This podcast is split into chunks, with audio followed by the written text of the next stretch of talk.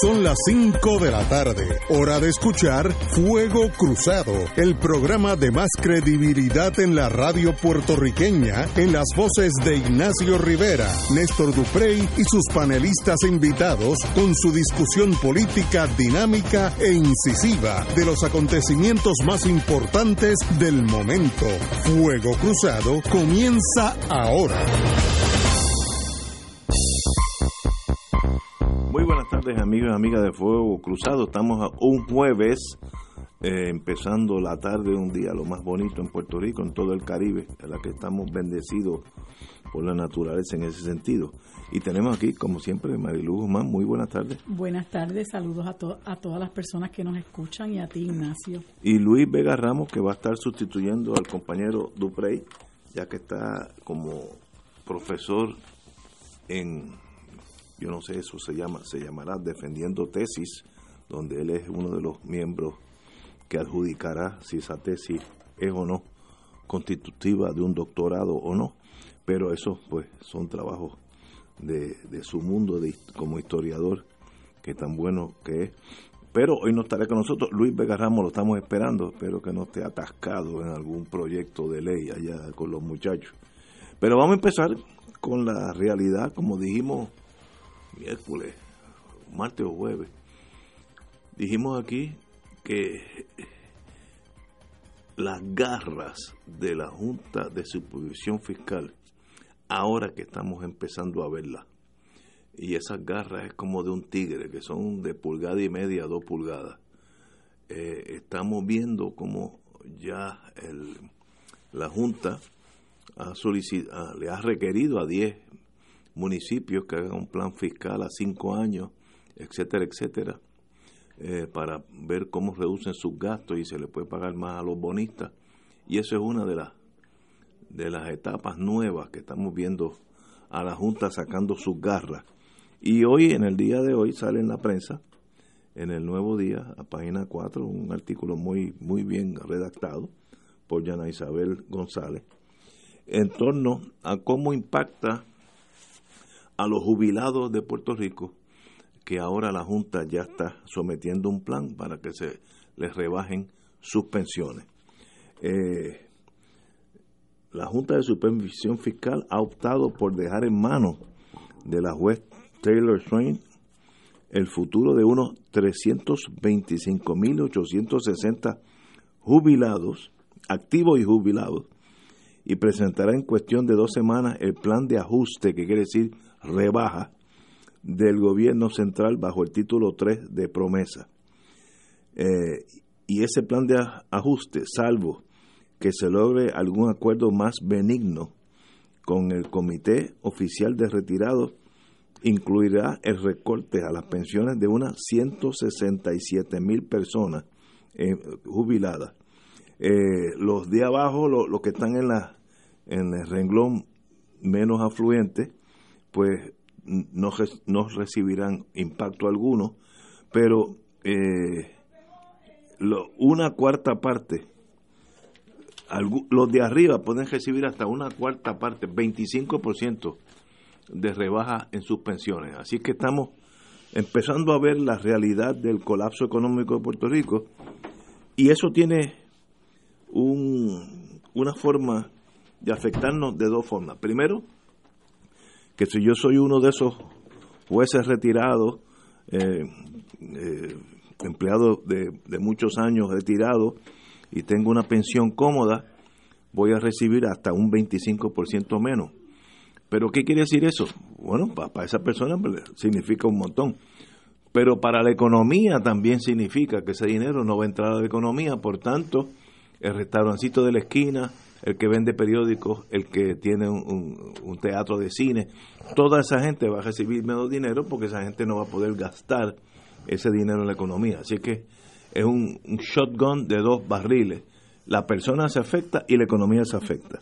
En, eh, si una persona eh, recibe, eh, eh, aquí dice los lo más afectados, eh, primero que los policías eh, reciben eh, 1.775 como máximo de pensión, Eso se ven afectados muy pocos, pero un juez que recibe 5.033 dólares recibiría 4.150, casi mil dólares menos.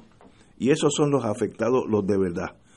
El educador, el empleado público que recibe menos de mil dólares, no se preocupen por esto, esto no tiene que ver con ustedes. Pero en Puerto Rico hay muchos pensionados que reciben pensiones cómodas, algunos que no han cotizado para esa, eso fue legislado, legislado sin, y el legislador, aunque aquí tenemos uno, nunca pensó de dónde vamos a sacar ese dinero. Eh, por ejemplo, un juez del Tribunal Supremo de Puerto Rico, que está dos días como juez, recibirá una pensión comodísima de más de 100 mil dólares anuales.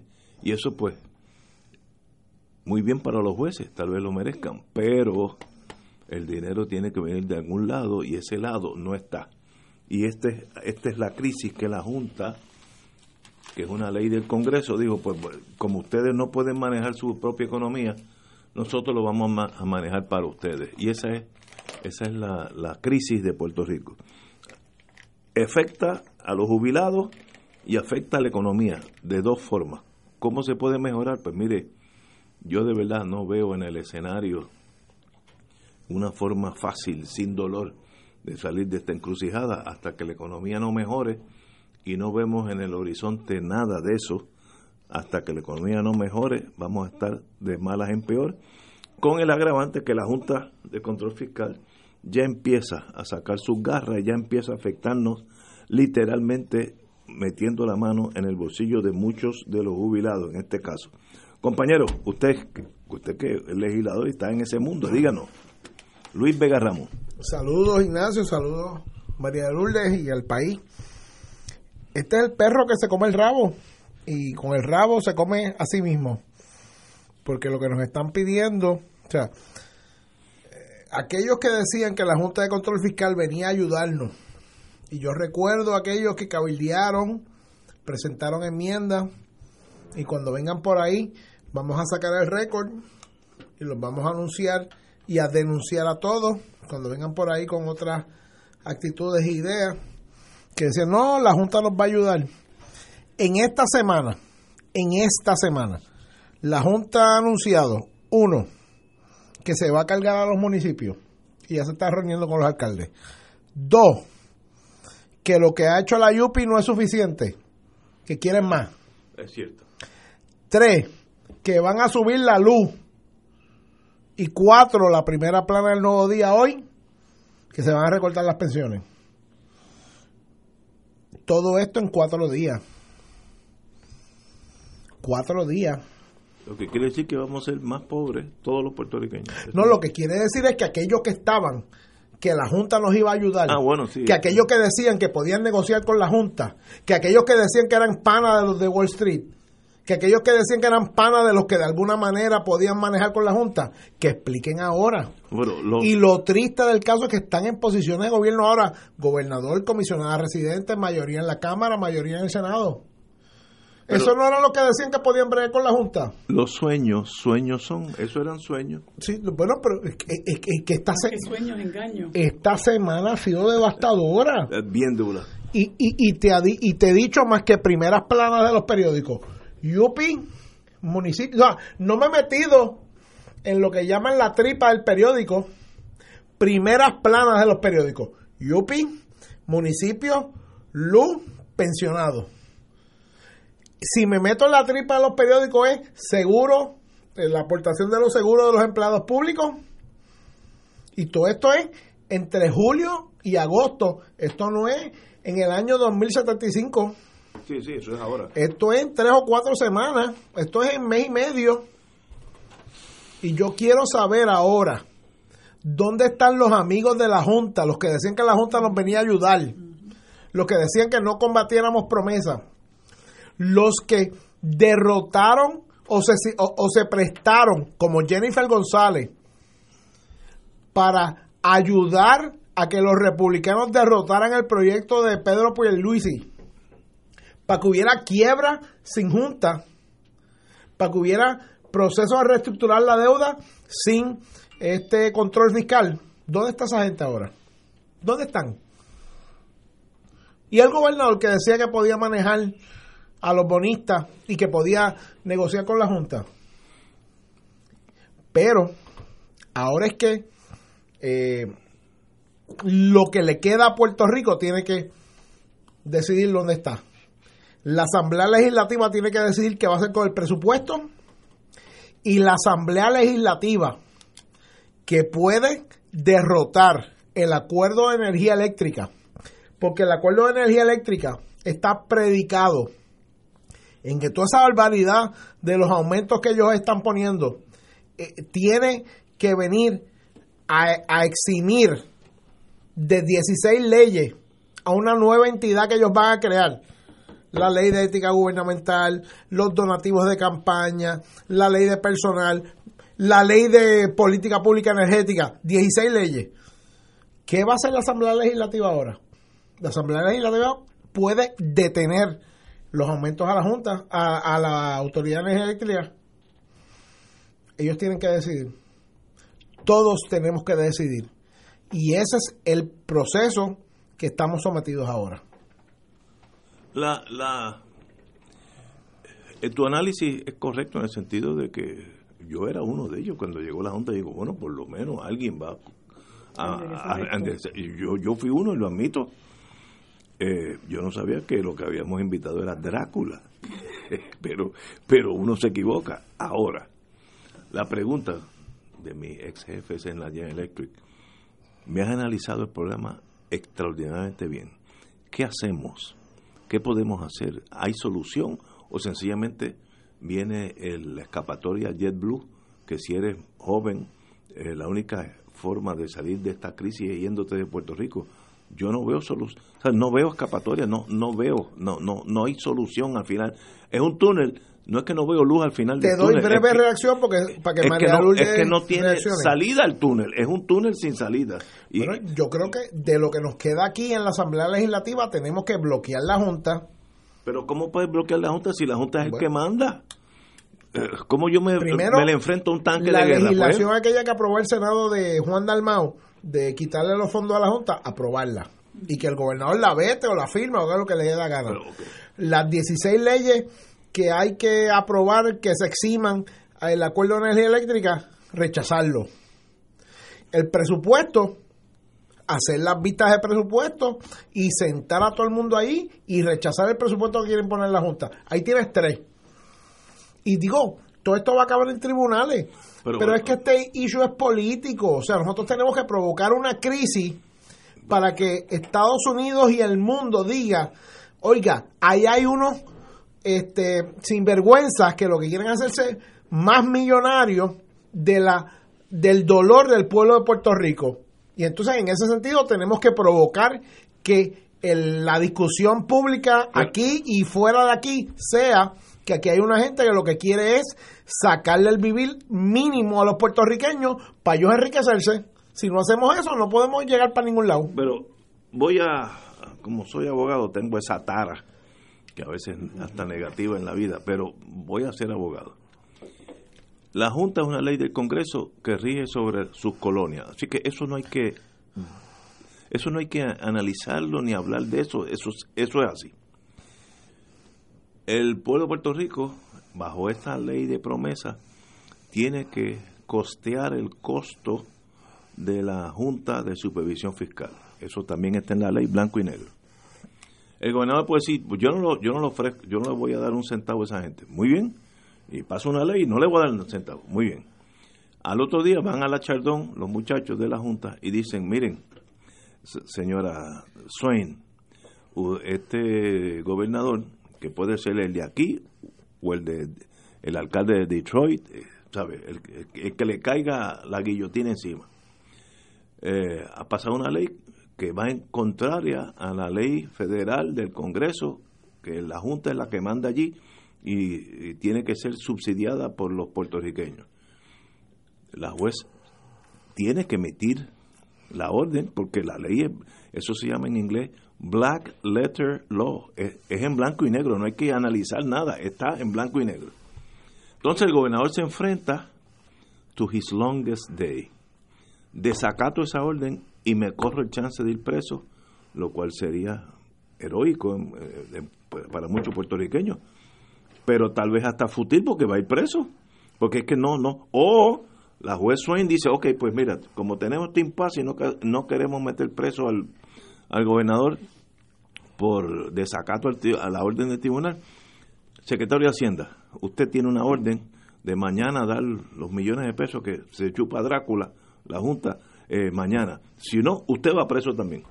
O si no, mando allí dos muchachos este, del gobierno federal que se incautan del dinero y se lo dan a la Junta. El poder está en manos de Estados Unidos, el poder absoluto. Ah, que eso es un gesto que sería admirable. Sí, lo sería. ¿Hay esa valentía en Puerto Rico? Ignacio, tú tienes Vamos a una pausa. Siete vamos nombramientos no hechos. Y vamos a hablar del limbo en, el que estamos. Eh, vamos a hablar de eso. To be or not to be. Este es el, estamos llegando al momento de la verdad. Vamos a una pausa. Fuego Cruzado está contigo en todo Puerto Rico.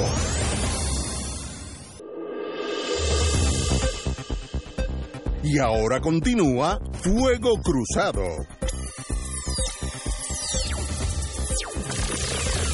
Regresamos amigos y amigas a Fuego Cruzado, empezamos el programa eh, dejando saber que ya The Honeymoon, la luna de miel, se está acabando con la Junta de Supervisión Fiscal. Y ya vemos, empezamos a ver los recortes a nuestro bolsillo de todos nosotros que nos va a afectar grandemente el próximo 5 o 10 años. ¿La luna de miel de quién? De, ellos con nosotros, pues. Bueno, con nosotros, porque con el gobernador sigue y con esta gente sigue. Pero no, el gobernador no, no puede estar muy contento con esta realidad en el sentido político y económico para el país. Pero ahí estamos. Va a haber un recorte de unos 177 mil pensionados que van a recibir hasta, en algunos casos extremos, 25% de sus pensiones. Eso sucedió en Grecia cuando vino el colapso de allá, también sucedió en Detroit, así que esto, esto no es, no estamos inventando la rueda, esas son las realidades económicas del país. ¿Qué hacemos? ¿Qué podemos hacer? Mi tesis, muy poco, porque el que manda es el capitán y no el marinero. Marilu.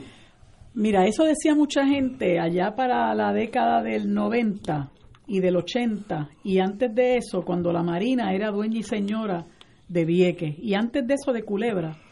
Y todo el mundo decía, bueno, ¿y qué podremos hacer, verdad? La Marina del país más poderoso del mundo, nunca vamos a salir de eso. Y vinieron unos pescadores y dijeron, hasta aquí los trajo el trolley. Se montaron en las yolas y empezaron a enfrentarse a todos esos navíos de la Marina del país más poderoso del mundo y hay fotos famosas de pescadores lanzándole piedras con ondas a, la, a, la, a la marina. Y hubo miles, miles de hombres y mujeres que decidieron desafiar a la marina del país más poderoso del mundo. Y mucha gente decía, pero ¿y cómo van a hacer eso? La marina del país más poderoso del mundo. Pues mira, lo hicimos. Eh, ¿Y, los, y, los, y los ah, sacaron y los sacaron cuando mucha gente decía que eso no era posible porque es la marina del país más poderoso del mundo. La lucha no ha terminado porque eh, los bandidos pues no han devuelto terreno, no han permitido el desarrollo y no han descontaminado los terrenos. Falta mucho por hacer, pero lo principal se logró, que fue sacarlos de allí y porque estaban actuando en contra de los mejores intereses del pueblo viequense y del pueblo culebrense. Eso mismo está pasando con la Junta ahora mismo desde que pusieron un pie aquí. Y claro, como bien decía Luis, hubo muchos que estaban de luna de miel con ellos. Y yo recuerdo al propio gobernador que decía en sus debates, ya yo estoy en conversaciones con la Junta, como que dice, todo esto va a ser pitches and cream. Y lo ha sido, porque la verdad es que lo ha sido. Ellos han tenido sus pequeños conflictos, pero artificiales. Eh, y, y precisamente porque han sido artificiales, la Junta ha estado y ha andado por la libre y están por la libre. Y como bien dice Luis, en este momento en que hace unos meses se determinó que los nombramientos de estos individuos eran inconstitucionales, en vez de ellos meter el freno, pues lo que han hecho es que se desbocaron. Y entonces ellos quieren apagar fuego, arrancar cabeza y vienen a todas, como dicen por ahí. Pues mira, ¿cuál es la, cuál es la, la, la, actitud que debemos asumir nosotros si realmente nos queremos defender de todos estos desmanes. Si nos queremos defender de todos estos desmanes, si a usted le da lo mismo, usted hace lo que hace el gobernador, conflictos y controversias artificiales. Porque no, se, no podemos olvidar que hace un par de años él celebró un presupuesto donde se incluían recortes a las pensiones, que él ha promovido una reforma mal llamada reforma laboral que le quita a los trabajadores del país un montón de conquistas, que él ha promovido la, derogación de la ley 80 eh, y así por el estilo ha promovido y ha alimentado y ha llevado a cabo una política pública de empobrecimiento al país, consona con la política pública que ha establecido la Junta de Control Fiscal. Así que a él hay que echarlo a pérdida. Con él no se puede contar. Pero aquí hay un pueblo y aquí hay una gente que está creando conciencia. Y aquí hubo un Senado que unánimemente hace unos meses aprobó una resolución promovida, presentada por el amigo Juan Dalmau para que no se le diera un solo centavo a la Junta. Y el Senado tuvo los eh, el arrojo de aprobarla y la aprobaron unánimemente. Llegaron a la, a la Cámara y ahí se acabó lo que se daba porque Johnny Méndez no le dio paso. Pero yo sé que hay un montón de gente ahí que en este momento tienen que darle la cara al país y no se atreven entonces seguirle soltando todo ese billete y el otro día estaba diciendo Johnny Méndez Ah, no, pero a preguntas de un, del, del, periodista Jesús Rodríguez García, pero venga acá, usted se está quejando de las pensiones, usted se está quejando del bono de Navidad, que no lo van a aprobar, ¿y por qué no aprueban la resolución del, del, del senador Dalmau? Ah, bueno, pero eh, hay que esperar, hay que esperar, hay que esperar. A lo ah, mejor, a lo mejor. A lo mejor, a lo mejor. Y ahí empezó, ¿verdad?, con su juego de pierna eh, a crear la impresión de que algo puede pasar. Pero mire, ustedes tienen la responsabilidad de sacar la cara por el país y esta gente está llevando al país a la miseria. Lo que pasa es que hay mucha gente al interior del gobierno que le importa tres pitos, porque ellos están bien, la, la realidad de ellos es totalmente distinta. Ellos viven en un país imaginario, imaginario para nosotros, pero real para ellos, el mismo que estaban viviendo en el COI Entertainment Center, como dice, como dice Néstor, cuando la gente estaba pasando hambre, la gente no tenía luz, la gente no tenía techo, las familias estaban eh, eh, separándose, la gente enferma, gente suicidada suicidándose mientras toda esa realidad nos golpeaba en la cara, ellos vivían su mundo paralelo en el COI Entertainment Center y lo siguen viviendo como lo sigue viviendo la Junta. Y, hay, y no hay que olvidarse de que cuando aquí azotó el huracán, yo fui una de las que pensé que la Junta iba a recoger vela. Yo dije, pero ¿cómo es posible que esta gente aplique medidas de austeridad a un país que le acaba de pasar este huracán por encima, esta devastación?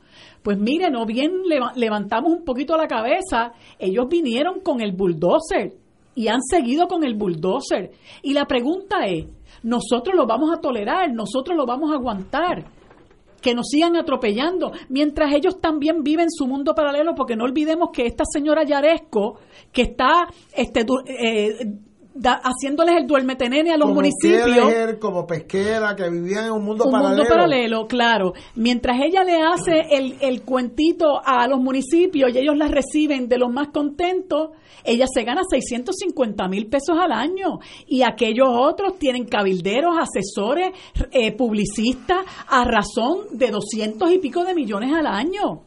Y mientras tanto, este país cierra escuelas, un montón de escuelas, porque según lo que decía aquella eh, nefasta Julia Kelleher, había que ahorrarse 7 millones de pesos. Entonces lo que hacen es abofetearnos en la cara. Pues mire, hay que exigir ahora mismo a la Cámara de Representantes a todos los, los, los PNP, los populares, Denis Márquez, bueno, ya este, eso se sabe lo que, lo que piensa y hay compañeros populares que, que saben lo que van a hacer, pero los PNP que son los que tienen el poder, mire, ciérrele la pluma a esa gente, porque por un lado dicen que tienen facultad para impedir que se recorten las pensiones, dicen que tienen facultad para impedir que quiten el, bono de Navidad, tuvieron facultad para pagar el bono de Navidad el año pasado enfrentándosele a la Junta, tuvieron facultad por lo menos eh, en, la, en el Senado, que fue el, el que lo paró, para decir yo no voy a derogar la ley 80 y se le enfrentaron. O sea que se puede hacer, lo que falta es babilla y no la tienen. Pero ahora tienen que darle la cara al país, porque aquí hay mucha mm. gente que los están destinando a la miseria. Y ellos van a ser cómplices de eso y van a tenerle que responder al país como permitan que una cosa como esta pase. Porque el país se sigue vaciando, la gente se sigue yendo, la gente sigue renunciando, porque saben que no vale la pena eh, quedarse trabajando porque los están despojando de lo poco que tienen todavía. ¿Y a quién representa eh, la gente en, el, en, la Asamblea Legislativa? ¿A quién representan? ¿A la Junta o representan al pueblo que los llevó ahí? Pues yo creo que este es el momento de los donde los niños se hacen hombres y las, y las niñas se hacen mujeres. O si no, entonces mire a ver si usted se va a atrever a darle la cara al país. Tenemos aquí una pausa, regresamos con Luis Vega Ramos. Esto es Fuego Cruzado por Radio Paz 810 AM.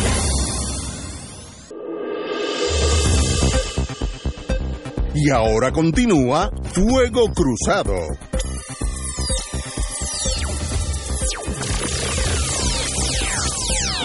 Regresamos a Fuego Cruzado, amigos y amigas. Don Luis Vega Ramos, usted tiene la palabra. Mira, esto, esto es una cosa terrible. Y digo, sé que el gobernador va a hablar, vamos a ver en cuánto tiempo, eh, como en 10 minutos. Eh, esperemos que sea así. Asumo que, lo vamos a tener aquí. pero lo que se está haciendo con el país, con la anuencia del gobernador y con la complicidad de la legislatura porque no hace nada, es dejar que la Junta de Control Fiscal, a nombre de los bonistas, de los que quieren cobrar hoy, no es que no quieran cobrar porque hay que pagar, es pagar razonablemente, pero los que quieren cobrar hoy a como de lugar, están desvalijando al país y quieren someter al país a lo que es la esclavitud de nuestros tiempos. Ah, ya yo no puedo ir a donde Ignacio Rivera, a donde María Lourdes y ponerle un, unas cadenas en, en las manos o en los pies y arrastrarlos. Pero lo que puedo decirle es, te voy a cooptar económicamente, te voy a dar este negocio de un préstamo y si no lo puedes pagar en tres años, en tres años te pongo un, un, nuevo préstamo para refinanciar que va a ser peor y si no lo puedes pagar en tres años más, te vuelvo y te pongo otro y cuando tú vienes a ver, esta es la vida completa pagando un préstamo que no puedes pagar. Y eso es lo que quieren someter al pueblo de Puerto Rico, a los que queden. Porque mientras eso pasa, mire, la, la, eh, el ejemplo más claro es esto de energía eléctrica. Nos quieren meter un, un aumento de 28% para pagarle a 47% de los bonistas. Si entran más bonistas, el aumento es de más porque va a haber que pagarle a más gente. Y si entonces por concepto de eso sube la luz, se va a ir gente, van, van a cerrar negocios y entonces como lo que hay que pagar está pactado, hay que subir lo que le vamos a cobrar a los que quedan en Puerto Rico, negocios y gente, para llegar a la cifra esa. O sea, esto, esto es un, esto es un atraco a mano armada, esto es una cosa de, de, vaciar el país, sabe Dios por qué, este, sabe Dios con qué intereses, y entonces lo que tenemos que decidir es si estamos del lado de los puertorriqueños o no. Desgraciadamente el gobernador no está del lado de los puertorriqueños. La Asamblea Legislativa en lo de, en lo de energía eléctrica tiene una oportunidad, porque para que el acuerdo este se pacte, hay que eximir al acuerdo, a una cosa nueva que se crea dentro del acuerdo, de 16 leyes de Puerto Rico fiscalizadoras, entre ellas la de los donativos de campaña, la ley de ética gubernamental, la ley de contabilidad del gobierno, eh, la ley de personal del gobierno. esta gente están pidiendo patente de corso, sáquenos de todas las leyes que fiscalizan en Puerto Rico para nosotros hacer lo que nos dé la gana. La pregunta es, ese Johnny Méndez hoy, que estaba hoy este, eh, con el pecho erguido, eh, denunciando toda esta barbaridad. Tomás Rivera Chats, que dice que no le quiere dar chavo a la Junta, ¿le van a trancar el negocio y el pacto de energía eléctrica? Eso está por verse. Deben hacerlo. Con mi voto cuentan y estoy seguro que deben contar con los votos de las minorías en Cámara y Senado. Vamos a ver. Bueno, amigos y amigas, lo que tenemos ante nosotros, tenemos la postrimería de décadas de mal gobierno de, los dos partidos mayoritarios, donde sencillamente nos endeudamos a unos niveles que, que sencillamente eh, para mí es imposible pagar la deuda. Aunque vendan el yunque, la isla de Vieques se la vendan a Holanda, haga las cosas más dracónicas posibles. Eh, eso no, ese dinero no existe en Puerto Rico. Entonces tenemos los bonistas que cabildean en Washington y son mandan donde mandan los capitanes no mandan los marineros y vino una ley que es en blanco y negro que le da facultad a Estados Unidos en el sentido económico estoy hablando hacer las la, puede anular leyes de Puerto Rico. Ignacio. Se puede meter al código civil y decir hacer eso de siempre. No, pero ahora, ahora es en blanco y negro. Pero aquí hay una pero qué hacemos qué hacemos qué pero es que aquí hay una aquí hay que entender la trampa. Aquí hay una gente que nos quiere tener agarrado por la cintura, para no decir otra cosa, por los próximos 120, 200 años. que yo mira yo no creo que yo tengo ese ese ese y déjame explicar, ese periodo de tiempo para pagar eso déjame explicarlo en, en términos que la gente lo puede entender. Con toda esta deuda y cuando llegue el gobernador me paran y porque después quiero ir a María Lourdes porque sé que ella va a entender lo que le estoy diciendo y ella tendrá su, reacción. Ella está lista, la estoy viendo. Y, y, a todos O sea, yo a cada rato recibo llamadas y me dice, oiga Luis Vega Ramos, ¿cómo está? Buenas tardes, buenos días. Hoy es su día de sueldo. Y yo, ¿y sí porque es mi día de suelto Ah, sí, porque le tenemos preaprobado cinco mil pesos. Ah, sí, sí, sí. Y de verdad, qué bueno. Sí, venga para acá que el cheque está hecho. Ay, ¿a cuánto interés? Y cuando tú sacas el interés y esto y lo otro, de esos 5 mil pesos te cuesta como 20 mil pesos. Y tú dices, ¿qué clase de negocio es este? Ah, pero no se preocupe, si no lo puede pagar, de aquí a tres años lo puede refinanciar y pagar por los 5 mil pesos esos 30 mil pesos. Y eso es lo que están tratando de hacer con Puerto Rico, los están metiendo en unos negocios de supuestos refinanciamientos para ayudarnos, que ellos mismos saben, es más, la Junta lo ha dicho en sus documentos la Junta dice en sus documentos que los indicadores de desarrollo económico no garantizan que nosotros vamos a poder cumplir con los negocios de Cofina y con lo que ellos están pactando.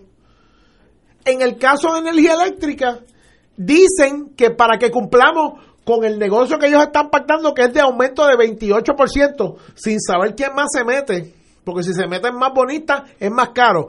Pero más allá de los bonistas, nos están diciendo, bueno, si no vienen 17 mil millones de pesos que Donald Trump nos prometió, repito, que Donald Trump nos prometió. por, Puerto Rico, Que Donald Trump nos prometió, y todos sabemos que lo que Donald Trump nos prometió es sal y agua. Pues a lo mejor habrá que bregar con eso otra vez. O sea, este, este es el préstamo con el cañón en la 100. Ah, coge 3 mil pesos ahora y págame 20 mil. Y si no me puedes pagar los 20 mil, más adelante me pagas 30 mil. Yo te refinancia. Ah, esto, esto, es el, esto es el tubo sin fondo. Esto es el tubo que chupa malo. ¿Te acuerdas cuando Aguilero, te decía que tenía el tubo que chupa? Para salvarnos de los huracanes. Pues este es el tubo que chupa para matarnos. Porque eh, nos ponen en un sitio donde a los 8, 10, 12, 15 años no podemos pagar y van a venir estos mismos angelitos de la caridad a decirnos, ay, no hay problema, yo te refinanceo. Era 30, ahora te lo refinanceo a, a 70.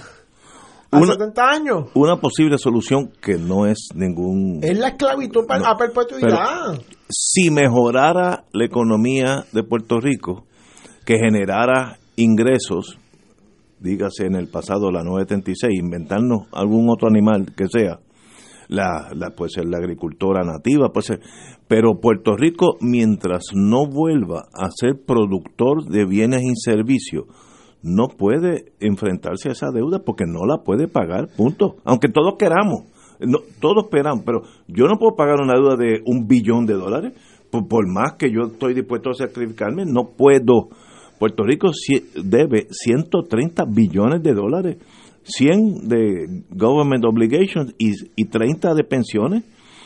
Señores, ese dinero aquí no está, a menos que a alguien se le ocurra algo para que la economía empiece a producir dinero. si, lo único que esperamos es que nos manden más dinero, si, si tú crees que vamos a pagar la deuda con lo que Trump nos va a mandar, ¿estamos muertos? Si nosotros no nos trancamos ahora y luchamos, y digo yo, cojo esto muy personal, yo no sé a mi hija, cuando ella esté hablando de sus nietos, ¿en qué idioma les va a estar hablando?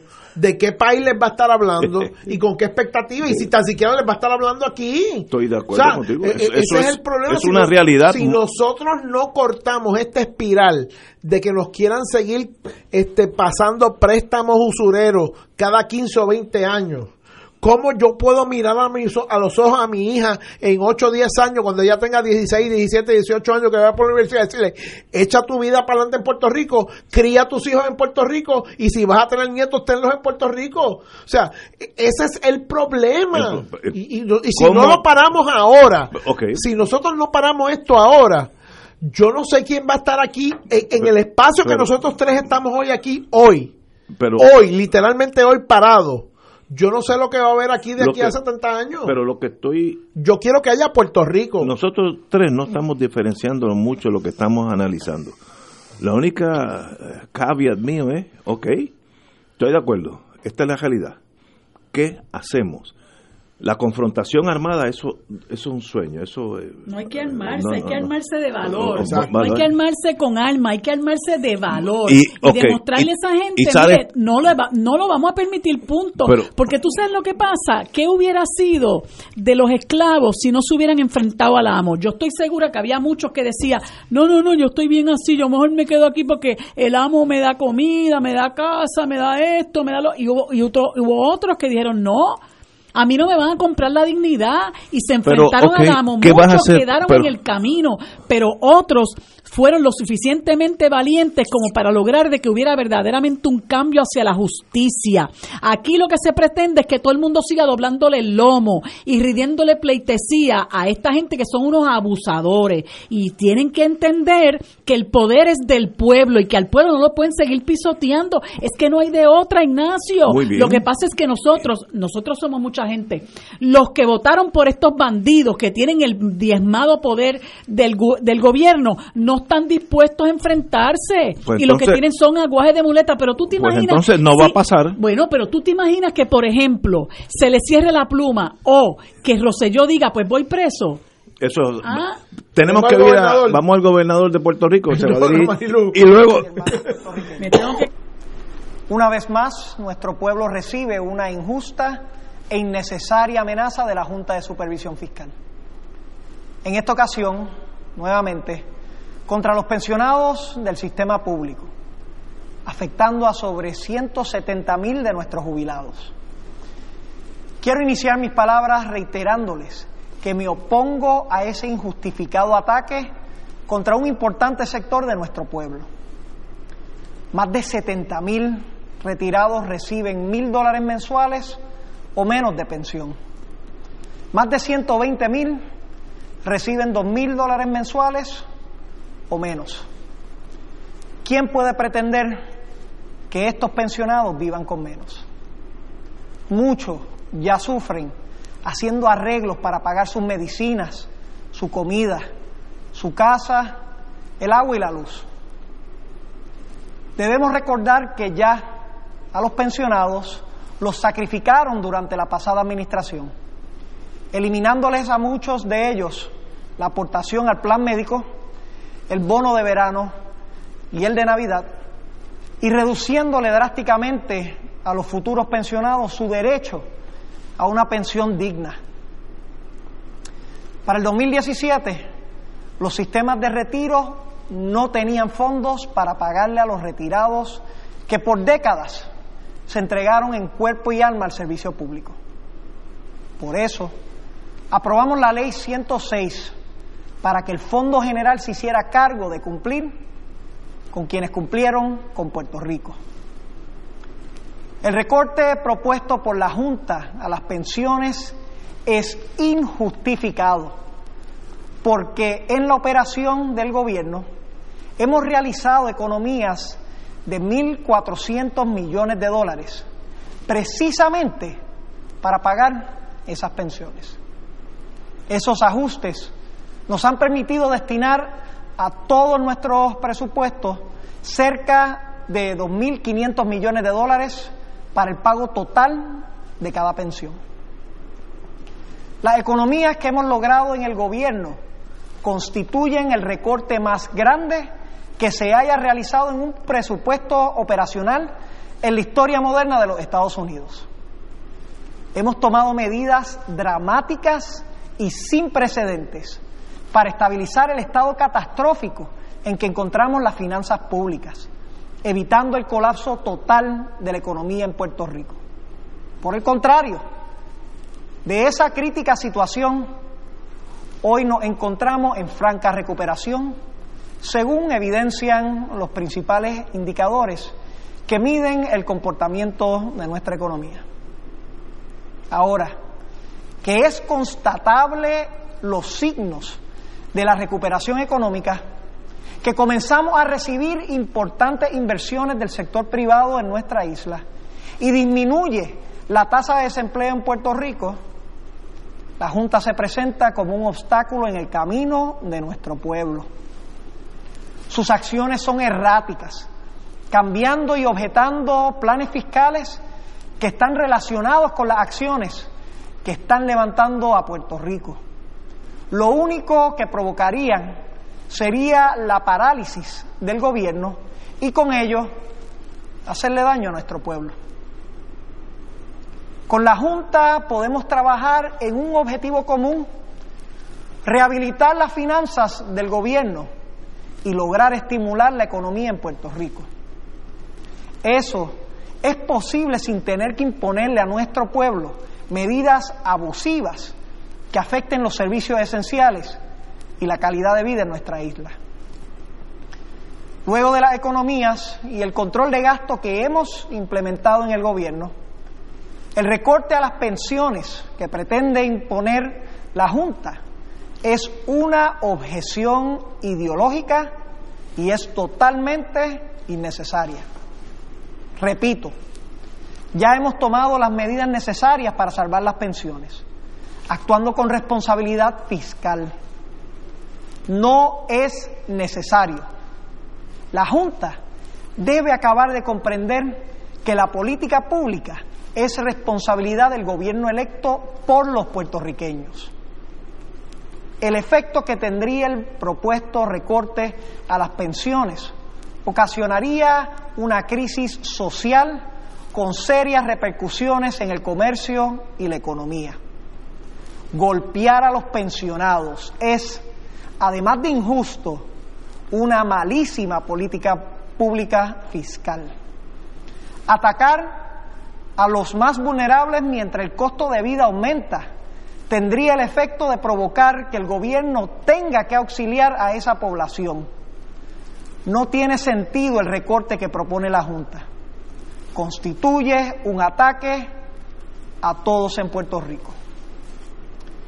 Ante el abuso de la Junta a nuestro pueblo, deseo convocar a todos los sectores de nuestra sociedad, incluyendo a los partidos políticos, a unirse a las acciones que estaré tomando en la defensa de los pensionados en Puerto Rico. Acudiré a todos los foros que sean necesarios para demostrar que ese golpe no se justifica. No descarto ninguna acción en defensa de nuestros pensionados y de nuestro pueblo. En prácticamente todas las familias puertorriqueñas hay jubilados que dieron sus mejores días a Puerto Rico. Debemos defenderlos porque nos asiste la razón y la sensibilidad porque es lo correcto. Ustedes me han otorgado el privilegio de servirles como su gobernador. El destino nos confronta con situaciones difíciles y complejas para Puerto Rico. Hoy les pido unidad de propósitos para juntos defender a nuestros pensionados y continuar la agenda de cambios que transformará a Puerto Rico. La injusticia y el abuso no podrán imponerse a un noble y valiente pueblo si éste ejerce con determinación su derecho a un trato justo. Yo no seré partícipe del sufrimiento que tendrán miles de familias puertorriqueñas con el recorte a las pensiones. Vamos juntos a dar esa batalla. Que Dios bendiga a Puerto Rico. Buenas tardes. Y ahora continúa Fuego Cruzado. En la tarde de hoy empezamos el programa hablando de básicamente eh, las consecuencias de lo que el gobernador acaba de mencionar en su discurso, eh, su presentación al pueblo de Puerto Rico, en el sentido de que él no quiere eh, cooperar con la Junta porque admite que esa Junta lo que está lo que tiene en sus manos, las cartas que tiene en sus manos, es mucha más necesidad económica, mucha más dolor y sacrificio para todo Puerto Rico. Esperábamos eso, ya lo dijo, ahora viene qué pasa de la teoría a la práctica, qué vamos a hacer todos nosotros el día de mañana. Eh, pues no, ahí hay un gran vacío. Pero Luis Vega Ramos. Mire, Ignacio, con el discurso del gobernador y un bombón de menta, tú te refrescas la boca. Y más nada. De verdad más nada. Porque el gobernador dijo, estoy en contra, me molesta esto. Y, vamos a elevar esto a lo más grande de la voz que yo pueda subir. Que será en Washington. ¿Y? Aquí, aquí no. Pues en Washington hizo el ridículo el otro día en una vista pública con Grijalva, que lo mandó a callar. Le dijo, miren, cállese la boca, porque lo que usted está diciendo aquí no es lo que lo citamos. Y usted me entregó una ponencia este 15 minutos antes de una vista. O sea, eh, eh, el gobernador de Puerto Rico ha decidido que no le sirve a la gente, aunque sea el 39% o el 42% de que lo eligió. Está plegado a la Junta de Control Fiscal, está plegado a los acreedores de la deuda de Puerto Rico, sea de energía eléctrica, de los GIO, de todo lo que sea, está plegado a no pelear de frente con Donald Trump. Y entonces, pues, ¿qué tenemos? Y la Asamblea Legislativa, que en algunos casos, como el de energía eléctrica, puede dar unas peleas, veremos a ver si esta vez la dan. Yo no me emociono mucho, pero la realidad es que tenemos un gobierno que no existe, un gobierno que claudicó eh, ejecutivo y legislativo ante la Junta de Control Fiscal, que a su vez está claudicada ante los grandes intereses económicos de Wall Street. Y que en esta semana, o sea, apunten en esta semana, primeras planas de periódicos de esta semana, de los últimos siete días, se chuparon los municipios. La UPI no puede cumplir con el plan fiscal. Primeras planas de esta semana. La luz y hoy los pensionados. Cuatro primeras planas, una detrás de la otra. Esto no es en dos años, en cinco años o en diez años. Esto es esta semana. ¿Y qué ha dicho el gobernador? Pues que él está en contra. Bien, gracias la pregunta es qué vamos a hacer y qué va a hacer el gobierno. Esa fue mi pregunta hace media hora. Pues aquí hay que trancarse, aquí hay que trancarle el presupuesto a la Junta y aquí hay que decir nosotros no vamos a cumplir con esto. El problema es que mientras el gobernador, y le pasó, le pasó el batón a la compañera, pero mientras el gobernador eh, sople para el lado de la Junta, y muerda para el lado de Puerto Rico, aunque diga que está con nosotros, pues entonces no puede reclamar nuestra solidaridad. Y yo quisiera estar del lado del gobernador en esta pelea, pero el problema es que él no quiere pelear. Compañera. Bueno, él dijo hace, hace más de un año, año y pico, en un momento dado, no recuerdo exactamente este qué ocurría en ese momento, pero él dijo que si tenía que ir preso, iba preso. Bueno, pues que ponga la acción donde pone la palabra y se deje de aguaje, este, porque nosotros tenemos que recordar que Ricardo Rosselló ya va para dos años y medio en, en el poder, ¿verdad? El diezmado poder que tiene, pero en el poder. Eh, y lo que le ha hecho es daño a este país Ricardo Rosselló ha favorecido toda la política pública de la Junta de Control Fiscal, toda la política pública. Y lo, a lo único en que se, a lo único contra lo que se ha enfrentado es a pagar el bono de Navidad. Eso fue lo que hizo porque sabe, él escoge sus batallas y él sabe que con lo de las pensiones le va la vida porque el pueblo se ha levantado en contra del, del recorte inhumano de las pensiones. Y él escoge su batalla, pero él no le importó ir a favor de la ley 80, ¿ah? para entonces ofrecerle a los trabajadores que ya le había quitado bastantes derechos con la deforma laboral, el, em, eh, eh, ofrecerles el employment at will que existe en los Estados Unidos. Ah, porque eso es lo que abre espacio para la inversión. Hombre, ¿Desde cuándo sabemos nosotros que eso no es verdad? Pero le ha hecho daño a la gente con la, con la deforma laboral, con los cierres de las escuelas, con el asunto de la ceniza, eh, permitiendo la emigración masiva de nuestra gente los bancos haciéndose eh, su agosto con la gente perdiendo las casas, perdiendo sus carros. Que me diga a mí, Ricardo Rosselló, qué bueno puede sentir la gente que él ha hecho en los dos años y medio que lleva. Así que este, este, eh, esta bravuconería es un aguaje puro y simplemente porque él se ha entregado a la Junta. No ha hecho nada, absolutamente nada, para enfrentarse a la Junta con el abuso que tienen con la Universidad de Puerto Rico, a pesar de que la gente lo ha reclamado. Como quieren terminar con todo lo que tenga que ver la identidad de nuestro pueblo y el quehacer cultural, la, la, la injusticia que quieren cometer con la, con la orquesta sinfónica. Y así por el estilo, la lista es larga. Pero claro, él escoge a favor de qué va a pelear porque sabe que no puede permitir el abuso de las pensiones. Pero eso mismo lo puede hacer. no, lo único que dijo, lo único que dijo fue, lo único que dijo fue pedir unidad entre la gente. ¿Qué hizo? ¿Qué propuso? Bueno, decir, decir que lo acompañen en esta, en esta, este, empresa, en esta agenda de, de impedir que una cosa como esta ocurra. Bueno, pues vamos a ver. ¿Cómo? Bueno, vamos a ver.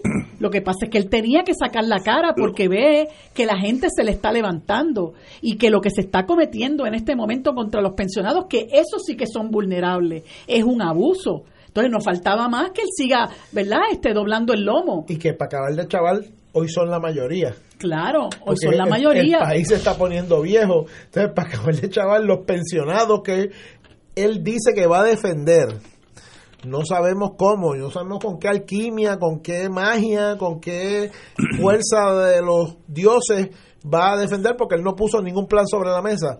Hoy son la mayoría electoral, entonces se ve tan transparente y tan obvio que es un juego político de decir que estoy haciendo algo pero no estoy haciendo nada. Que le cierre la pluma a la Junta y se acabó y deje de estar con, los aguajes estos con los que está para que la gente piense que está haciendo algo. Pero sabemos que si se cierra la pluma, como tú dices, no es que la Junta no va a recibir dinero, lo va a recibir a través de una orden del tribunal que la Hacienda le pague. Ah, pues yo me voy a enfrentar a la ah. orden del ah, tribunal. vamos. muy bien, muy bien. Vamos, nos enfrentamos a la orden del tribunal. ¿Y qué va a hacer el tribunal? Vaya preso. Pues voy preso. Mira, yo recuerdo en una ocasión un compañero que fue presidente del Colegio de Abogados cuando le obligaron, el Tribunal eh, eh, Federal le obligó a que tenía que hacer un pago y se negó. Y Osvaldo Toledo fue preso. Fue preso. Osvaldo salió porque se estaba afectando su salud, pero Osvaldo fue preso. Osvaldo tuvo la dignidad de decir, yo me voy a enfrentar a una, a una decisión injusta y a un tribunal injusto y a una actuación injusta. O sea, eso es lo menos que él le debe al país al que la Junta le está pasando sencillamente el rolo. Volvemos, volvemos. Aquí hay espacios de resistencia. Y sé que tenemos otros temas y estoy loco por discutirlo porque son temas súper importantes. Pero sea, en el acuerdo este de subir la luz y de pasarnos por la piedra por los próximos 45 o 50 años, sabe Dios y más, con la cosa de la energía eléctrica. ¿Sabes qué? En lo que radicó eh, el gobierno y la Junta de Control Fiscal la semana pasada, se requiere la aprobación legislativa para liberar de 16 leyes regulatorias a una nueva entidad que se va a crear para administrar los aumentos. Una energía eléctrica que se va a crear dentro de energía eléctrica con patente de corso, como James Bond, como con licencia para matar. Pues mire, aquí la pregunta es, la Asamblea Legislativa, de la que yo soy parte, siendo minoría, está dispuesto a crear dentro de la Autoridad de Energía Eléctrica un, este, una cápsula a cargo de los aumentos estos que nos van a matar a mansalva por los próximos 40 o 50 años, que esté exenta de la ley de ética, de la ley de personal, de la ley de los donativos de campañas políticas, de la ley de la contabilidad del gobierno, de la ley de subasta, de son 16 y la de la ley de procedimientos administrativos uniformes, o sea, eso es eso es eso es literalmente una patente de corso, eso es cogerte Ignacio, mirarte siendo yo el monarca de una gran este de un gran principado y decirte aquí tienes la bandera de la calavera y los huesos. Haz lo que tú quieras a nombre nuestro. Eso es lo que están diciendo. Entonces la pregunta es en ese caso específico donde está eh, los aumentos y el atraco en energía eléctrica la asamblea legislativa qué va a hacer lo mismo que hizo con, con Cofina que lo bajaron de un día para otro sin debate, sin vista pública, sin permitirnos hablar allí en el hemiciclo y lo pasaron así a los sucusumucos. O sea, ahora es que el país tiene que exigirle a lo que nos queda de funcionarios electos que hagan algo en defensa del país. Hoy pueden parar, hoy el acuerdo este de energía eléctrica, tan brutal y tan eh, antipático como nos parece y tan malo para el país como nos parece, la Asamblea Legislativa lo puede parar con decir nosotros nos vamos a eximir a esa nueva entidad que están pidiendo los bonistas de ninguna, ni de la ley de ética, ni de la ley electoral, ni de la ley de contabilidad pública, ni de la ley de procedimientos administrativos uniformes, no la vamos a eximir. O bregan con eso o no hay acuerdo. Vamos a ver qué pasa. Bueno, señores.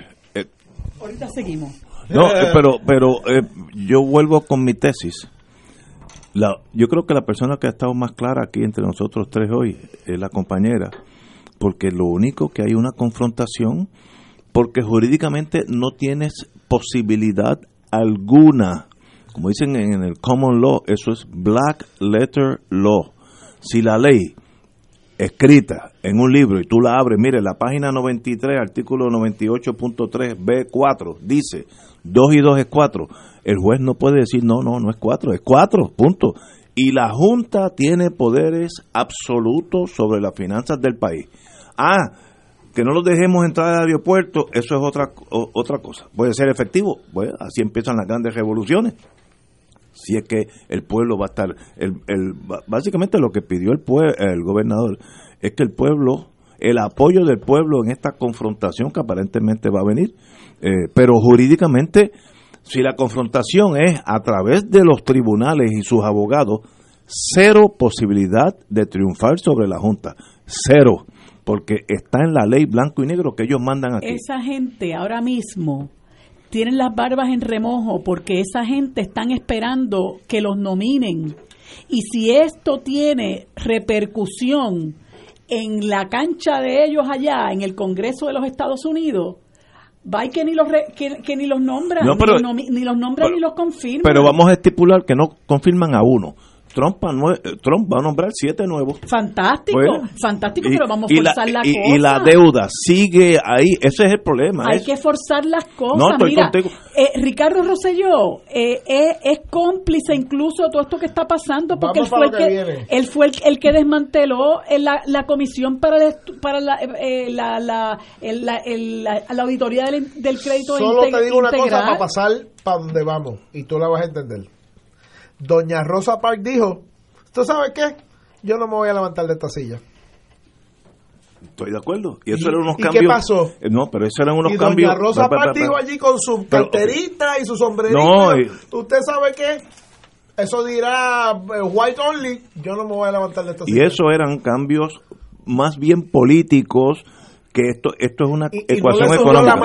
No, no. Ah, bueno, pero, pero, no, no, pero espera, espera. somos nosotros, somos nosotros los que estamos defendiendo la dignidad del país, retando la hegemonía del gobierno de los Estados Unidos. Eso es un cambio político. no, que esta silla es para los blancos nada más, pues qué bueno, yo no, me voy a parar. El que caso, esta silla es para los hombres nada más, y yo soy mujer, pues yo no me voy a parar. El caso de Rosa Parks y el pues caso de, de, Washington, cuando dijo hasta los ingleses llegaron hasta aquí hoy, son cosas diferentes, son revoluciones. No, pero escúchenme, escúchenme, escúchenme.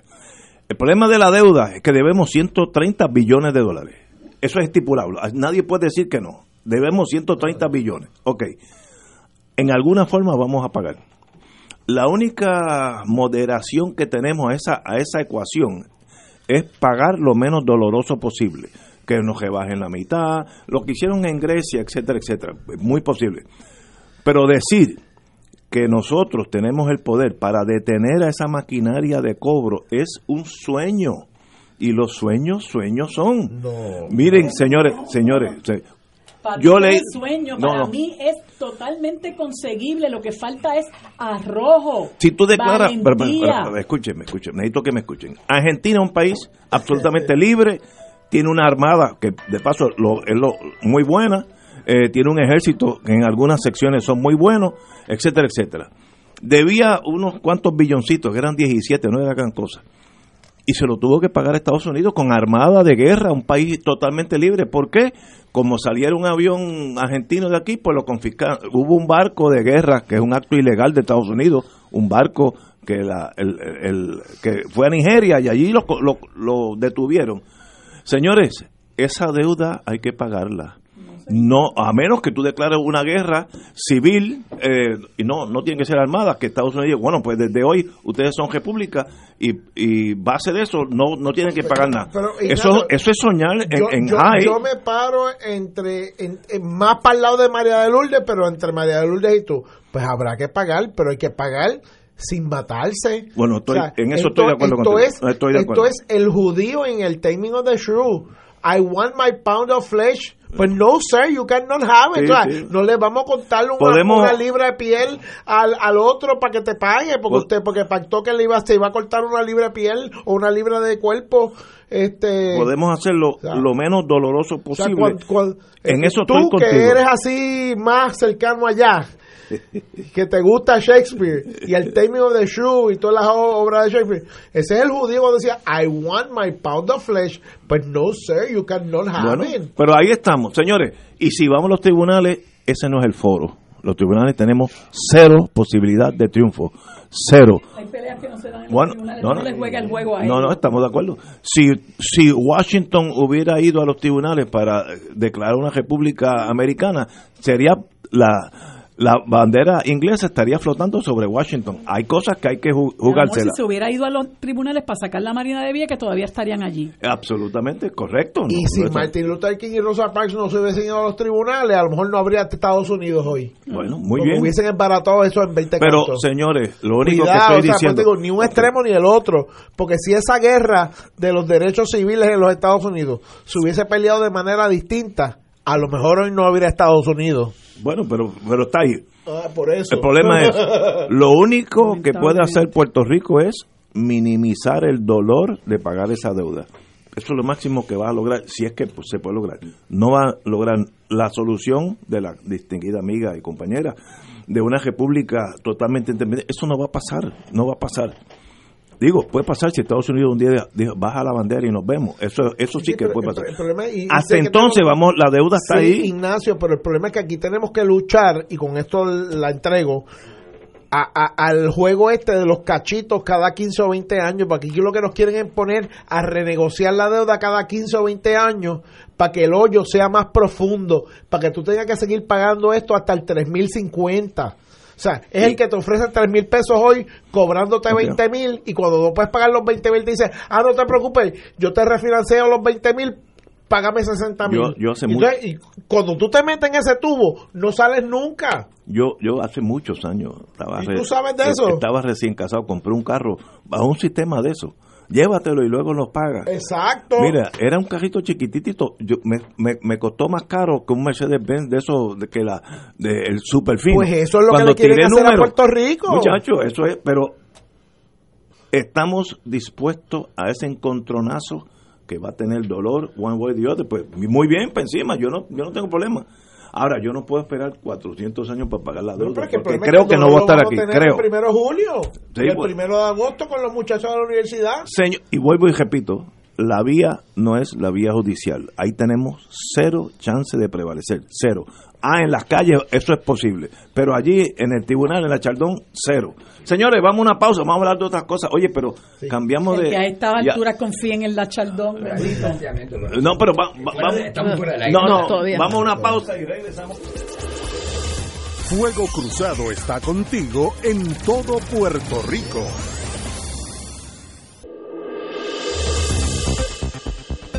Y ahora continúa Fuego Cruzado.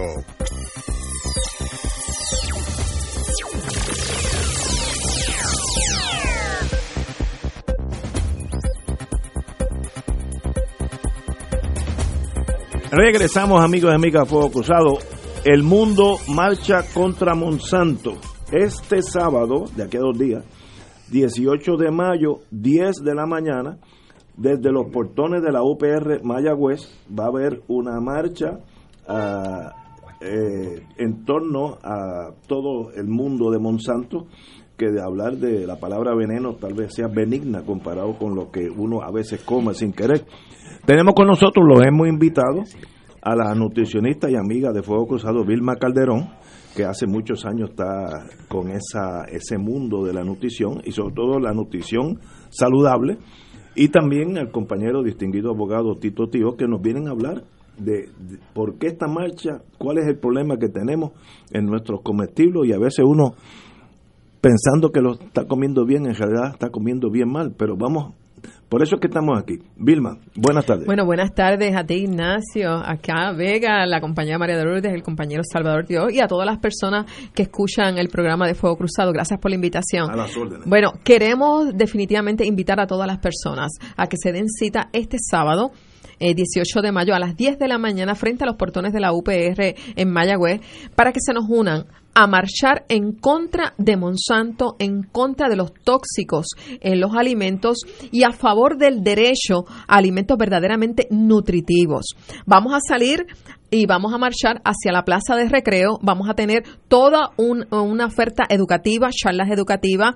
Vamos a tener también un mercado agroecológico para que las personas puedan conseguir sus productos libres de pesticidas, que es la verdadera nutrición. Y vamos a tener también una oferta artística donde Tony Mapellé, Roy Brown, Soraya Santiago, entre otros, nos van a estar acompañando.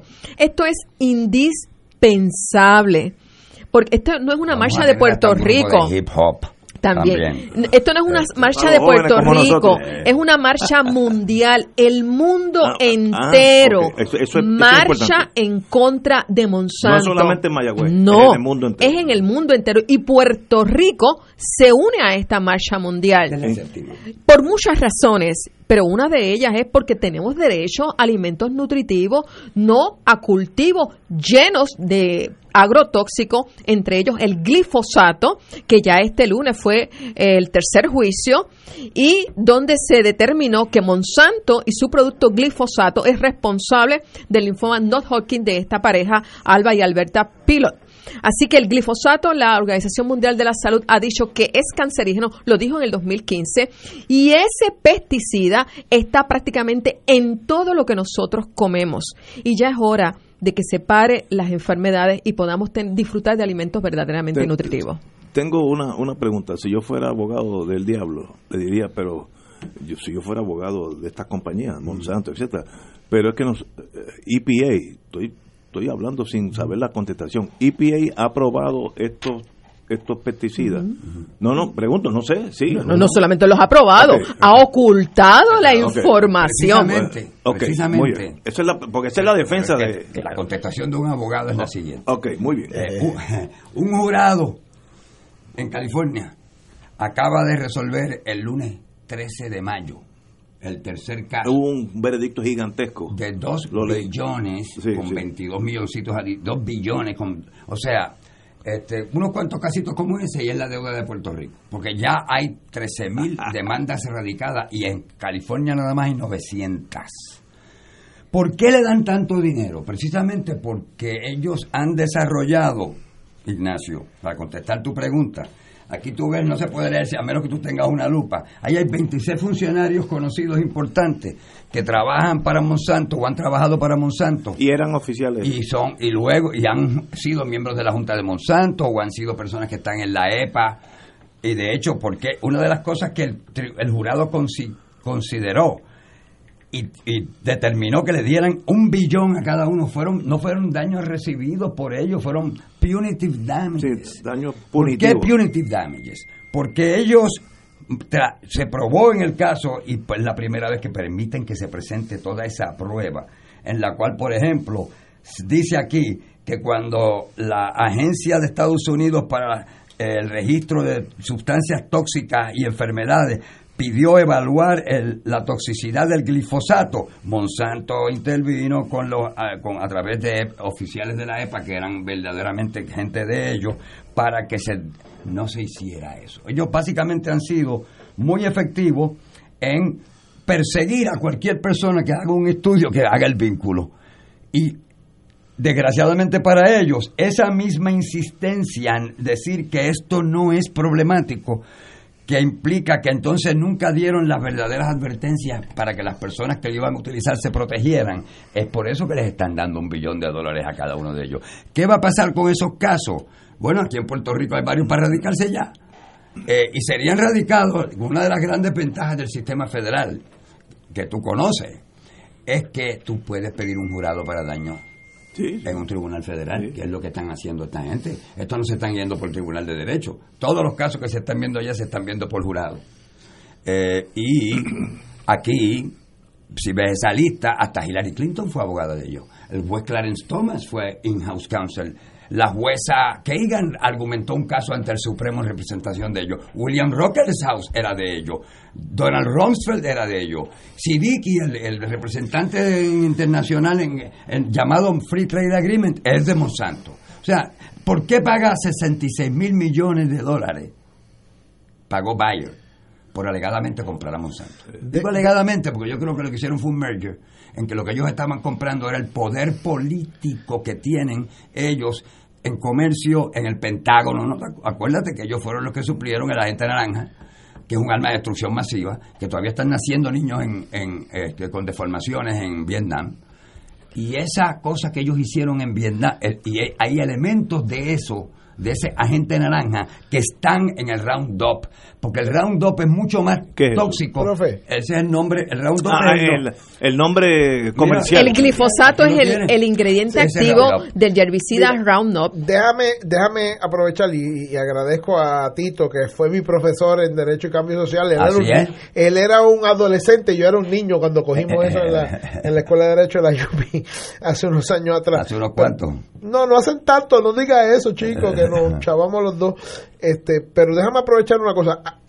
Una buena parte de la audiencia de este programa somos somos, porque yo la mayoría del tiempo, a veces de vez en cuando Néstor me presta este micrófono, pero la mayoría del tiempo yo soy audiencia, buscando a mi hija Helena o coordinando de una cosa a esta otra, pues somos o papás o mamás o tíos o abuelos o abuelas, abuelas buscando a nuestros hijos, eh, haciendo y a nuestros familiares y demás. ¿Por qué apoyarlos a ustedes es importante para nosotros en esta marcha, este Vilma, que tú, o sea, ¿qué estamos defendiendo? ¿De qué nos estamos protegiendo cuando marchamos este sábado este desde la UPR desde, el colegio de los portones de la UPR en Mayagüez a las 10 a las 10 de la mañana hasta la Plaza Colón. De qué yo estoy protegiendo si llego allí con mi hija o el que llegue allí con su hija o con su o su hijo o su abuelo o su, o su sobrino lo que sea o sea, ¿por qué esto, qué tiene que ver esto conmigo? Tiene que ver con la salud de todos los puertorriqueños y puertorriqueñas, tiene que ver con la salud del ambiente y tiene que ver con ese derecho inicial que hablé, el derecho a alimentos nutritivos. No podemos esperar a que la EPA, ni la EPA, ni el FDA, ni el USDA todas esas agencias gubernamentales lamentablemente están contaminadas con el virus de la corrupción. Jess Rowland, ejecutivo de la EPA, cuando iba a salir ese informe del Departamento de, Salud Humana de Estados Unidos, a través de un correo electrónico enviado a la gente de Monsanto dijo, yo voy a detener este informe y si lo detengo, merezco una medalla. Y eso salió a relucir como parte del descubrimiento de prueba a, a través de los correos electrónicos. Es importante dejarte saber a ti, Ignacio, al público Radio Escucha, que la persona que aprobó los transgénicos en el FDA fue Michael Taylor, abogado de Monsanto. Llegó al FDA, aprobó los transgénicos y adivina a dónde se fue a trabajar una vez. Se terminó de, de aprobar los transgénicos a Monsanto como vicepresidente de política pública de Monsanto. Incluso el presidente Obama eh, tuve una, tiene un, tuvo una ley que se conoce como la ley de protección de Monsanto. Nadie podía demandar a Monsanto porque estaba protegido por Obama, el presidente. Así que aquí lo que estamos hablando es de un revolving door, donde personas de las corporaciones entran a dirigir agencias gubernamentales que debieran de tener el deber de proteger la salud del consumidor. Y realmente lo que estamos viendo es que protegen los intereses económicos de estas corporaciones. Por eso es la, la pregunta que tú hiciste. Muy bien. Eh, hay, una, un hay, unos, hay unos estudios longitudinales desde que se empezó a utilizar el glifosato. Y tengo aquí las gráficas de todos ellos, lo que se hicieron. Las puedo compartir luego, no creo que valga la pena que... Pero, ¿ustedes han visto cómo en Puerto Rico se han disparado los casos de autismo? En el Y mundo, los de- en Estados Unidos Bueno, en también. Estados Unidos, pero es por el glifosato. Lo que mide en esa gráfica es el aumento en el tonelaje de glifosato desde que empezó a utilizarse y el Roundup, porque no es meramente el glifosato. Ellos quieren ver que es el glifosato nada más, pero es mucho más denso y dañino que el, sol- el glifosato solo. La diabetes, los fallos renales, el hígado graso, El Alzheimer. el Parkinson. Es una cosa que es un 98% de correlación desde que se empezó a utilizar esto. ¿Qué pasa? Ellos violentaron el principio fundamental del Food and Drug Administration. Y yo me acuerdo que yo tomé la primera clase que se dio en Harvard por Lawrence Tribe eh, de Environmental de Consumer and Environmental Protection. Y ya estaba evidente que lo que estaba pasando, porque lo mismo fue lo que pasó con el cigarrillo, y pasó con el aspartame, y pasó con los PCB, que son de Monsanto también, que es que ellos están 20 y 30 años alegando que no hace daño, porque aunque me impongan billones, Hago dinero. hago tanto dinero en el interín que eso es una propina. Y en- pero ¿qué pasa? Puerto Rico tiene otro problema también, que es el problema que nos tiene metido ende- endeudado, que es que hemos seguido una serie, desde que aquí se liquidaron las 936 y se hicieron todos los proyectos faraónicos que nos endeudaron, que los empujaban desde allá, porque fueron ellos los que las quitaron también. Entonces se le ocurren a- primero a Aníbal, a Acevedo Vilá, porque le decían gobernador Monsanto cuando iba a las convenciones de la cosa de biotecnología en los Estados Unidos, y luego a Luis Fortuño, que es el que, con su cara de aparentemente inocente, es el que más re- le regaló. Porque aquí se aprobó a los seis meses de tomar el posesión de su cargo una ley, que es la ley de biotecnología de Puerto Rico, que le da prioridad en los acuíferos. Y están contaminando. Agua gratis. La mejor tierra de Puerto Rico primero para ellos y para nada. La mitad del salario. Le entregan el RUM para que entrene a la gente. Le pagan dinero a, los, a la gente para que hagan estudios favoreciendo a Monsanto. ¿Qué es lo que ustedes escogieron Por, el por, por eso. para hacer la? Por eso. De hecho, fuimos a presentar un documental de la semilla al RUM la semana pasada. Solicitamos que se nos diera en el Departamento de Agricultura y nos negaron el acceso. Tuvimos que hablarlo en otro lugar con unos estudiantes aparte y obviamente pues era el último día de clases. Pero que esa es la actitud. Ellos están, ellos tienen un acuerdo, el RUM tiene un acuerdo con Monsanto. El training de ellos lo hacen allí con la, en las fincas de Monsanto y en las operaciones de Monsanto. Nosotros éramos casi autosuficientes en, en- en alimentación. Nosotros en Puerto Rico, nosotros podemos tener una agricultura. Esta gente no produce nada en Puerto Rico. Lo que hacen es experimentar con semillas. ¿Que dónde van? Argentina, que la principal exportación de Argentina es la soya. Son 520 millones de dólares anuales que le están dando en subsidio, que es lo que esa ley les dio. Les quitó toda la permisología. Estaban automáticamente Espérate, garantizados. Calma, calma. Eh, Tú estás diciendo que el gobierno de Puerto Rico le da en subsidio, o Más sea, en no pagar en contribuciones. Más de 500 millones de dólares a estas corporaciones que son 521.000, multimillonarias. exacto. Pero vamos con calma, porque a veces uno dice eso No, no, en, 500, en la emoción del momento. y no- 521 y- millones y al no año. se digiere. La universidad O sea, medio billón de dólares. Exactamente. Y esto es una, una Y es profunda buena manera de contradicción. empezar a bregar con el problema de la deuda. Quitar todo eso. Porque esa gente se benefició de eso por un fiat de, pues, que habrá que ver, cui bono.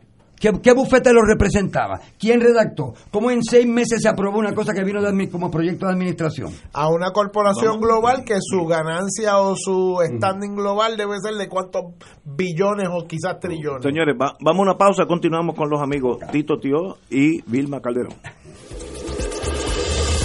Fuego Cruzado está contigo en todo Puerto Rico.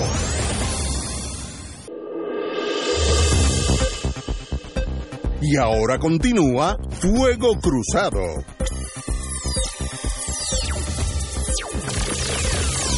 Regresamos, amigas amigas. Durante la pausa vine con una... Yo padezco de ser muy práctico en la vida, eso a veces es un gran defecto y a veces no.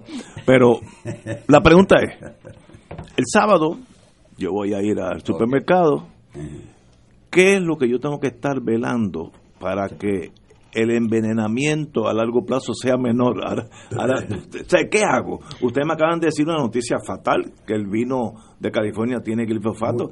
Eso, eso quiere decir que yo estoy intoxicado. Este, Pues mira, hay muchas cosas, muchas cosas que podemos ¿Qué- hacer. qué- eh, para un, el que va a comprar el sábado por la mañana con su carrito, ¿cuáles son las cosas que debemos eh, Prestar atención, O- sí. o- Evitar o, consumir. obviar, ok. Mira, lo primero que vamos a hacer es el sábado irnos a la marcha. Eso es lo primero que vamos a hacer. El sábado vamos- primero vamos a ir a la marcha porque Ah, allí va a haber ahí va a haber un mercados mercado. agroecológicos donde van a estar vendiendo productos libres de, de pesticidas. Ahora, si vas al supermercado o si vas a hacer compra el sábado por la tarde o el domingo, Exacto. te vas a fijar en lo siguiente. Te tengo malas noticias, a ti y a todo el público Red Escucha. Casi todo contiene glifosato. Es mejor decirte que no contiene eh, glifosato. vamos a ponerlo así. Sí, número uno, si vas a comer, a comprar un pan, no, no te vas a fijar en que si es, que es integral o no. Te vas a fijar en que sea orgánico, que tenga el sello de USDA Organic, que significa que ha sido producido ese trigo sin pesticida. Lo mismo si vas a comprar cereal, en vez de estar comprando los cornflakes, esto, los chirios, todo eso contiene glifosato, lo mismo que la avena. Así que lo que vas a hacer es que vas a comprar todos esos productos que tengan un sellito que dice Que USDA Organic, significa que ha sido producido sin pesticida. Es más caro. Pero No, no, no es mucho más caro. Ya casi todos los supermercados lo, lo, lo No, todos contienen. los supermercados, todos los supermercados tienen un- una sección de una orgánicos. sección de productos orgánicos. Y si vas a, y si quieres pro- eh, comprar productos como viandas, vegetales, frutas, los puedes comprar también en los mercados agroecológicos. Mira aquí cerquita, primer y tercer domingo de mes en la placita Roosevelt. Todos esos agricultores producen la comida sin estos Primero agrotóxicos. y tercer fin de domingo, de domingo. mes. Y todos los sábados, y todos los sábados en el viejo San Juan hay un mercado agroecológico. Lamentablemente, eh, Ignacio y compañero y público radio escucha, casi todo está contaminado con glifosato. la avena, el pan, la pasta, las, estas barritas healthy, los refrescos, los dulces, Todo. las fórmulas para bebé. Todo eso contiene glifosato, aparte de los vinos y la cerveza. De hecho, el glifosato está hasta en las toallas sanitarias y los tampones. Y hasta en la leche de lactancia de O sea, así que 35% de las tenemos que hacer un esfuerzo, eh, Ignacio, porque no es que te va a matar inmediatamente, es que te enferma. Y el cáncer es nuestra primera causa de muerte. El Alzheimer se ha disparado, es nuestra cuarta causa de muerte. Y el autismo, que en el 1980 era un caso cada 5 mil niños. Las últimas estadísticas es un caso cada 58 niños. Y eso es un serio problema de salud. Nos vamos a morir como quiera. Ese no es el problema. No, si no, estamos vivos, nos vamos a Tampoco morir. hay que tener prisa. Vamos con No, los pero entonces el problema es que nos enfermemos y que nos enfermemos precisamente por, por la irresponsabilidad de estas compañías que lo que hacen es lucrarse a costa de la salud del país. Mientras tanto, ahí está la República Dominicana, al lado de nosotros, que es la principal potencia agrícola del Caribe, Eso es correcto. eh, que, que puede producir para que nosotros, y nosotros no, pero nosotros no podemos comprarle a ellos nada directamente. Pero ellos no venían para acá. ellos ellos van por todo todo viene por cabotaje aquí no aquí no a- todo se encarece entonces qué pasa tú puedes tratar de establecer unos acuerdos y unas y unas áreas de movimiento pero obviamente bajo el esquema que nosotros tenemos es claro que ellos dicen te mentí sobre Lela nunca existió y qué vas a hacer tú o sea es increíble hay una hay una frase la doctrina de las manos sucias You cannot, o en inglés como dicen, you cannot apportion your own wrong. ¿Cómo puede beneficiarse argumentando contra Puerto Rico la gente que lo engañó? Porque aquí la gente se creyó que estaban votando por un Estado libre asociado de verdad en el 52. Y no meramente el esta- lo- es también los estadistas, los cuales cien- cien- 121 años llevamos en esta y nunca le han dicho, mira, yo te la daría si tú cumples con esto y con esto y con esto. O sea que nos han tenido a nosotros en realidad entre una quimera y una imposibilidad. Eh, y es horrible, porque eso tiene un efecto, y tuvo el efecto también de que cuando aquí se pudo haber desarrollado más la agricultura, y que había agricultura, cuando llegó el, el juez, el- el Charles Allen, y montaron el monocultivo de la caña aquí con la Guánica Central y la Eastern Sugar y las tres, cuatro compañías de azucarera, se liquidó la agricultura. Y después los boricuas iban a, hacer, a trabajar en las fincas en Estados Unidos, que yo fui abogado de ellos. Pero aquí hay un grupo de gente joven que en 15, 5 años 10 años, nosotros podemos volver a producir mucha parte de la producción. Yo fui abogado de la Asociación de Agricultores. Preparé los reglamentos de pollo y de huevo. Los hice con mucho cuidado para no alterar los mínimos reglamentos de, de- de- que fueran seguros, de que fueran frescos. Lo único que pedía era, dime que no apagaste la nevera cuando venía en el trail. Los declararon inconstitucionales los dos en el Tribunal Federal porque violaban la cláusula de comercio. Igual que, ¿y qué pasó? ¿Que, ¿Dónde está Picú?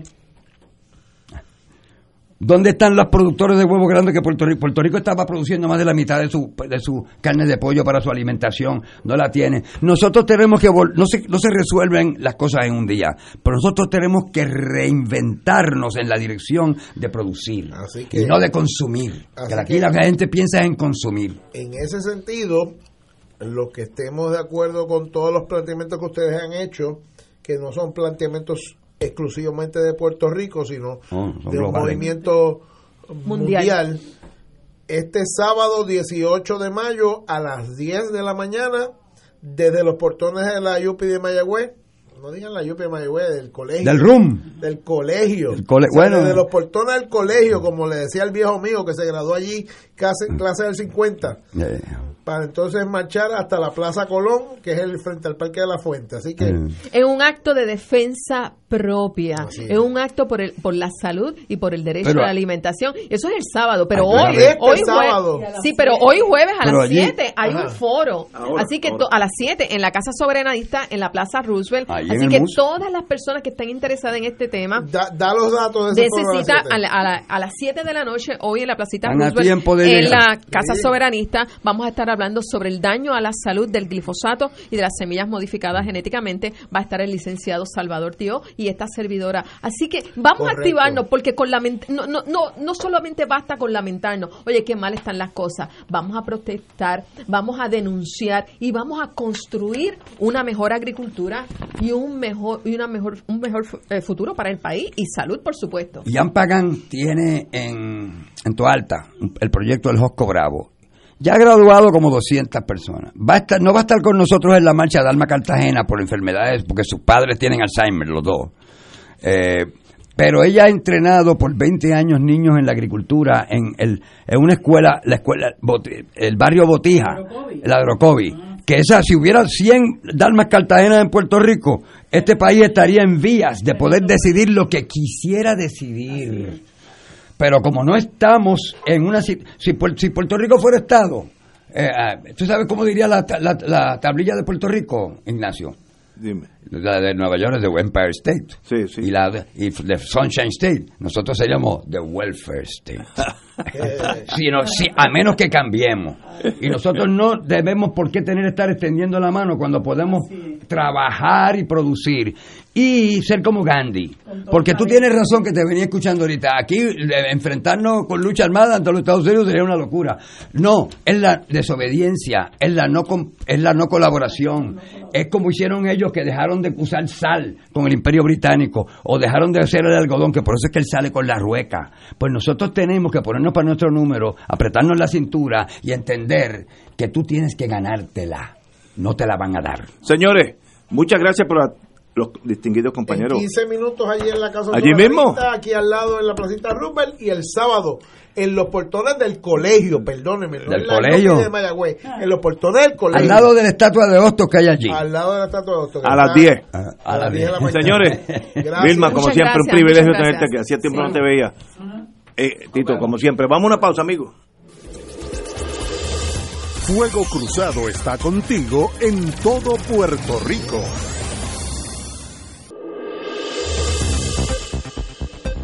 Y ahora continúa Fuego Cruzado.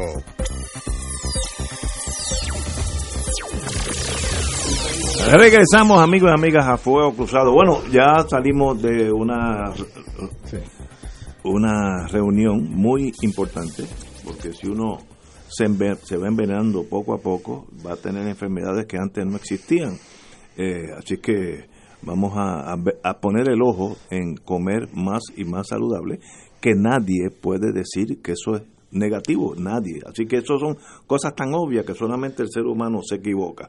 Pero eh, oímos anteriormente a eso, nos quedan unos cinco minutos, al señor gobernador dirigirse al pueblo, indicar que se opone tenazmente a la acción de la Junta en torno a los recortes de las pensiones, que afecta directamente casi 170 mil personas, que son los que se van a afectar aún con las exenciones que hay.